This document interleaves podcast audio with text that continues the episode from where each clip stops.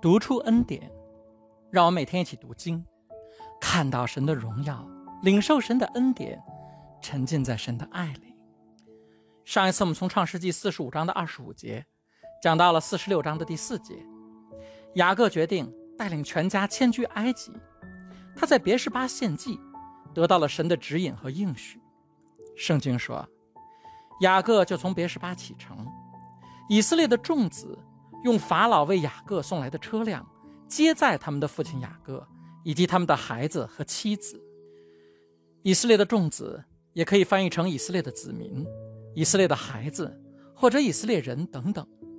这句希伯来短语是对以色列整个民族的称呼，在圣经中一共出现过八百六十多次，这里是第一次。从这一刻起，在神眼中，以色列不再是一个家庭。而是一个民族了。他们又带着牲畜和他们在迦南地所得的一切财物，来到了埃及。这样，雅各和他所有的子孙都一同来了。雅各把他的众儿子、孙子、女儿、孙女和他所有的后裔都一同带到埃及去了。来到埃及的以色列人就是雅各和他的子孙，名单记在下面。圣经在这里。记录了从迦南到埃及的以色列全家每一个男人的名字，一共六十六人，我就不在这里一一赘述了。经文接着写道：“所有从雅各所生，与雅各一同来到埃及的人，除了他的儿妇之外，一共六十六人。另外还有约瑟在埃及所生的两个儿子。雅各家来到埃及的所有成员，一共七十人。”雅各带领全家，一个人也没有留下，一只羊也没有留下。这是他信心的旅程，他破釜沉舟，义无反顾。圣经接着写道：雅各打发犹大先去见约瑟，请约瑟指点他前往歌山的路。于是他们就来到了歌山地。约瑟套上了车，上歌山去迎接他父亲以色列。夜见他，伏在他脖子上，在他脖子上直哭。以色列对约瑟说：“这一次我既得见你的面，知道你还活着，我死也甘心了。”约瑟是一个大人物，他是埃及的首相，他的车牌号码是京 A 零零零二。他没有摆架子，而是来夜见他的爸爸。现代社会里，很多人未必能做到这样。在我们小的时候，爸爸妈妈是这个世界上最聪明的人。而且魁梧有力，什么都能，什么都会。可是我们越长大，父母变得越笨。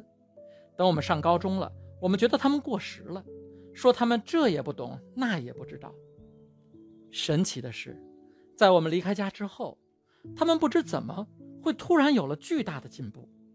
等我们带着自己的孩子回家的时候，我们会感叹：原来他们有这么多的生活智慧。约瑟尊敬他的爸爸，夜见他，抱着他的脖子痛哭。雅各的心情更加激动。想想看，二十多年了，雅各一直以为约瑟已经死了。他听说儿子又活了，现在他亲眼看见了。他不但还活着，他还当了总理，他会照顾我，这简直好过中了六合彩。雅各说：“我得见你的面，死了也甘心。”这让我想到路加福音中。耶稣十二岁的时候，约瑟和玛利亚带着他去圣殿。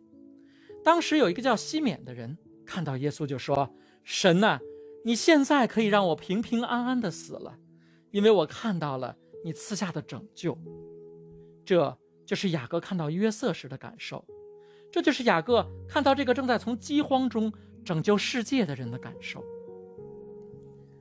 圣经接着写道：“约瑟对他的兄弟们和他的父亲说。”我要上去告诉法老，对他说：“我在迦南地的兄弟们和我的父亲都到我这里来了。这些人都是牧羊人，以牧养牲畜为生。他们把自己的牛羊和一切所有的都带来了。法老召见你们的时候，如果问你们你们是做什么的，你们就要回答：仆人们从幼年到现在都是以牧养牲畜为生。我们和我们的祖先都是一样的。这样，你们就可以住在歌山地。”因为埃及人厌恶所有牧羊的人，毫无疑问，约瑟是耶稣的预表。首先，约瑟得到父亲特别的宠爱，正如耶稣是天父的独生爱子。天父说：“这是我的爱子，我所喜爱的。”约瑟和耶稣都被同族憎恨。约瑟被犹大出主意，用二十块银币出卖；耶稣被另一个犹大用三十块银币出卖。约瑟的哥哥们第一次在埃及见到约瑟，认不出他是谁。第二次。约瑟向他们展示了身份。埃及在圣经中代表着世界。耶稣第一次降临到这世界的时候，以色列人不认识他。耶稣再来的时候，会向以色列人展示他的神的身份。旧约的撒加利亚书写道：“他们必仰望我，就是他们所刺伤的；他们要为他哀哭，好像丧独生子；他们必为他悲痛，好像丧长子。”约瑟宽恕了他哥哥们对他犯下的罪，耶稣替代了我们所有的罪。约瑟娶了外邦人做妻子，耶稣的妻子就是教会，主要也都是外邦人。在这一章中，我们又可以看到一个预表：约瑟是他的家人与法老之间的中保。约瑟既是一个希伯来人，而法老又给了他埃及人的身份。耶稣既是人，又是神。是我们与天父之间完美的中保。约瑟不只是中保，还是教员。约瑟教他们应该如何跟法老沟通。耶稣教我们如何跟神祷告。圣经说，约瑟进去禀告法老说：“我的父亲和兄弟们带着他们的牛羊和他们所有的一切，都从迦南地来了，现在就在歌山地。”约瑟从他所有的兄弟当中挑选了五个人。把他们带到了法老面前。五是恩典的数字。约瑟因着恩典，把五个哥哥带到法老面前。他不会把哥哥们之前的过犯告诉法老，因为这些过犯早已经被原谅了。正如耶稣因着恩典把我们带到天父面前，我们的一切过犯也都已经被原谅了。我们洁白无瑕地出现在天父的面前。犹大叔说：“愿荣耀、威严、能力、权柄。”借着我们的主耶稣基督，从万世以前及现在，直到永永远远，归给独一的神，我们的救主。他能保守你们不致跌倒，使你们毫无瑕疵，欢然站在他荣光之前。Amen。法老问约瑟的兄弟们说：“你们是做什么的？”他们回答法老：“仆人们是牧羊人，我们和我们的祖先都是一样的。”他们又对法老说。我们来是要在这地寄居，因为迦南地的饥荒严重，你仆人们的羊群没有草吃，所以现在求你容许你仆人住在歌山地。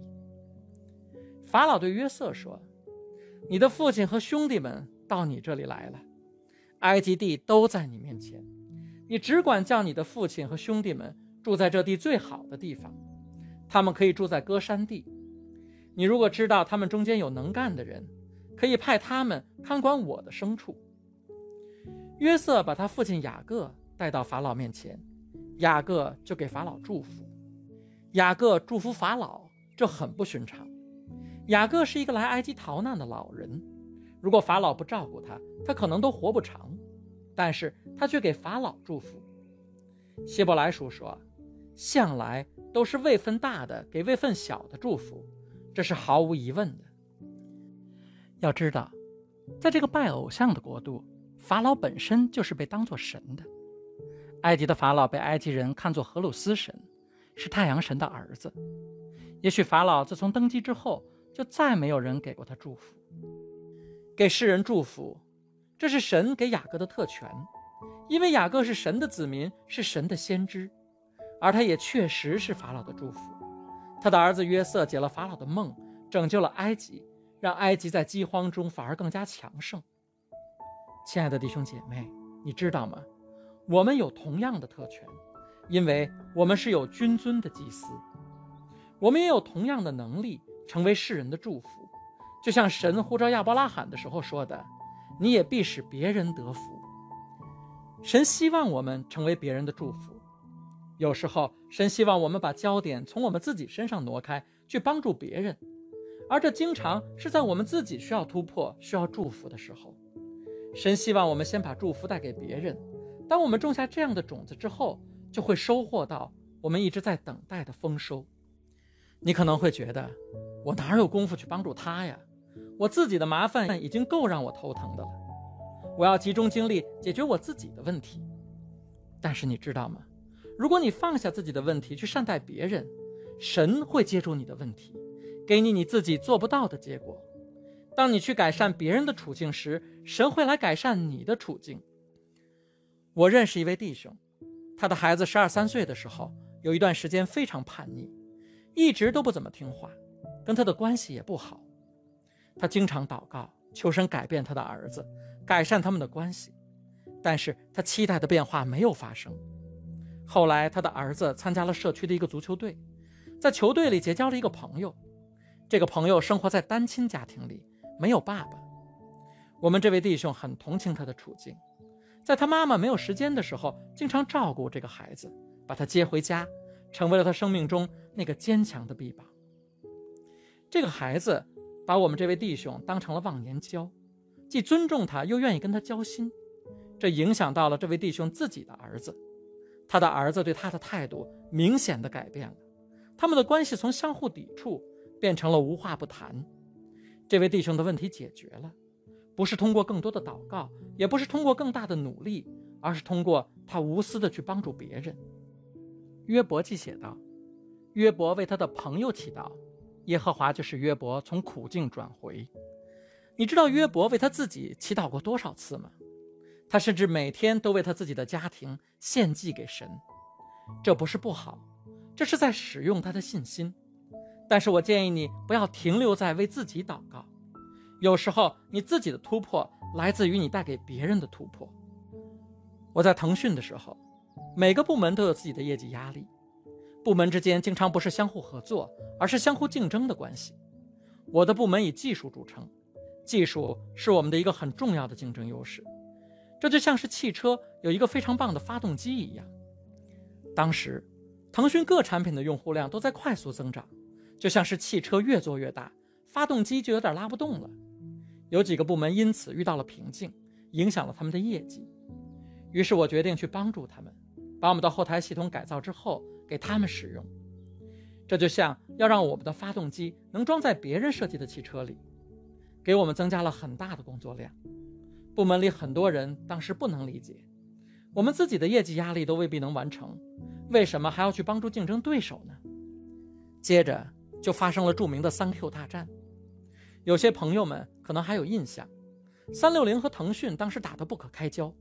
后来腾讯甚至要求用户二选一，要用 QQ 就别用三六零安全卫士。结果是双方的商业利益都受到了很大的伤害。第二年，腾讯吸取了教训，决定开放公司的生态体系，这是行业中一件了不起的大事。二零一一年。被互联网行业称为“开放元年”。公司一声令下，各部门万马奔腾，所有部门都开始开放自己的生态。二十五个部门都推出了自己的开放平台。所谓开放，就是邀请别的公司在自己的产品上开发他们的应用。这对大部分部门来说都是一个技术挑战，因为这就好像是要让别人设计的汽车可以用自己的发动机。刚好，这是我们部门的强项。因为之前我们已经这样做了，这给了我们先发优势，我们更快地开放了我们的产品，在开放平台的竞争中，我们成了大赢家。二零一一年，我们的平台上第三方应用带来的收入，全公司排名第一，而且是第二的几十倍，比其余二十四个部门加在一起还要多得多。二零一一年下半年，公司以我们部门为核心，成立了开放平台部。我们成为了腾讯开放的核心业务部门。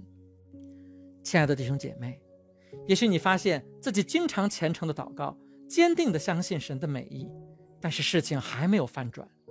在这样的时候，你应该做的是让自己成为别人的祝福。看看周围有什么需要是你能满足的，去慰问那个生病的邻居，去鼓励那个遇到挑战的同事，帮你的那个朋友去实现他的梦想。在你帮助别人的时候，你可能看不到，但是神在背后也在帮助你。神在给你准备那个晋升、那个医治、那个突破。它不会让你种下了种子却得不到收获。箴言说：“有人慷慨好施，反增添更多；有人该给不给，却导致缺乏。”神的道路不是我们的道路。你的直觉告诉你，你要先解决自己的问题。如果我的问题没解决，我没有心情去帮别人。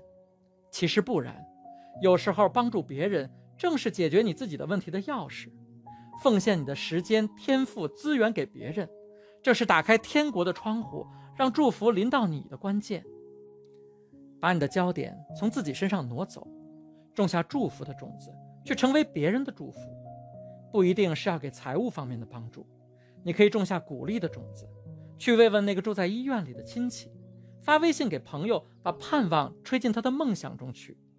请你楼里住着的孤单的老人到家里来吃饭。圣经说，倘若有力量行善，就当帮助有需要的人，不要推脱。也就是说，如果你知道你可以成为别人的祝福，你有能帮助那个人的资源，你能授人以渔，就马上去帮他，不要拖延。当你帮助他们的时候，你不只是给他们带来祝福，你也启动了你自己生命中的神迹。越是你自己需要祝福的时候，越别放过机会去成为别人的祝福。亲爱的弟兄姐妹，有时候你觉得你没有余力去帮助别人，你比他们更需要这些资源。但是你知道吗？你祝福别人的时候，不只是在建造你自己，你在这件事情上的顺服，很可能会给你的子孙后代留下祝福。在列王记下十九章中，犹大王西西家面对着叙利亚军队的围攻。当时叙利亚军队有几十万大军，敌我悬殊，西西家非常害怕。但是神派以赛亚去告诉他，亚述王必不能进这城，或向这里射一箭，必不能手持盾牌兵临城下，或修筑攻城的高台。果然，当夜耶和华的使者出去。在亚述营中杀了十八万五千人。清早有人起来一看，都是死尸了。亚述王西拿基利就拔营回去，住在尼尼微。西西家不明白神为什么会这样祝福他，但是以赛亚告诉他，神这样做并不是为了你，而是为了他的仆人大卫的缘故。当时大卫已经死了三百零五年了，但是大卫种下的顺服的种子，大卫种下的祝福的种子。还在他的子孙后代身上起作用。每一次你帮助一个人，不只会帮助你，也是在为你的子孙后代储存祝福。每一次你解决某个人的问题，每一次你做出一些牺牲去帮助别人向前一步，你是在种下种子，帮助你自己向前一步，也帮助你的子孙后代向前一步。就像西西家一样，他们会得到祝福、恩待和赏赐，因为你今天选择了去荣耀神。如果我们回看约瑟的一生，他在自己不得志的时候仍然帮助别人。他帮助波提乏管理好家里的生意，他帮助九正和善长解梦。如果他当时在监狱里看到这两个人愁容满面，没有去帮助他们，而是说“我比你更应该难受”，他就没有机会站立在法老的宫殿里给法老解梦，他就没有机会家庭团聚，没有机会供养自己的老父亲。神让万事相互效力，叫爱神的人得益处。耶稣把祝福比喻成活水的江河，因为祝福需要流动起来才能源源不断、滔滔不绝。所以，不要把自己想成是一个装祝福的水桶，不要每天看着自己的桶问：“水在哪儿呢？水在哪儿呢？”要把自己看成一根管道、一个河床，把自己接到神的祝福的江河之中。当你成为祝福的时候。你在帮助这条河的流动，也会帮助你自己得到祝福。而管道不同于水桶，管道里能承载的祝福是无限的。亲爱的弟兄姐妹，我要为你祷告，神会让你成为祝福。无论你走到哪里，神给你的天赋能力都会让人看到，让人珍惜。你会成为恩典运行的管道，大大的祝福那些信任你、与你结交的人。你的生命中会彰显出神的荣耀，散发出平安喜乐的光芒，你必享受健康富足的生命。祷告，奉我主耶稣基督得胜的名求，阿门。